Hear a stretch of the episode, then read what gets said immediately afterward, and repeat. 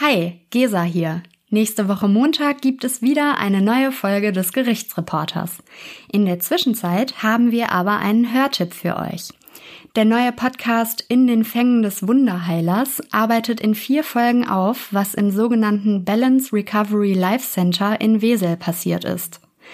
Da agierte eine Sekte rund um einen selbsternannten spirituellen Führer, dessen Mitglieder unter Gewalt und Manipulation leiden mussten. Produziert wurde der Podcast von der Neuen Ruhr Neuen Rheinzeitung, die wie die Watz zur Funke Mediengruppe gehört. Als kleinen Teaser habe ich euch den Trailer zum Podcast mitgebracht. Die Folgen findet ihr überall da, wo es Podcasts gibt. Viel Spaß beim Hören und bis nächste Woche.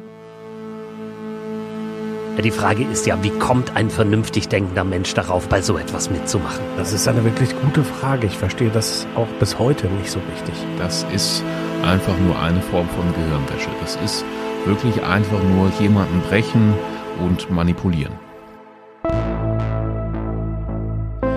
In den Fängen des Wunderheilers.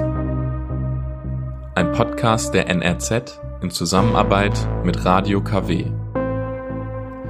Dieser Podcast handelt vom selbsternannten spirituellen Führer Wilri W. und von seiner Sekte im Balance Recovery Life Center in Wesel. Von Menschen, die Heilung suchten, jedoch Gewalt, Missbrauch und Manipulation erlebten.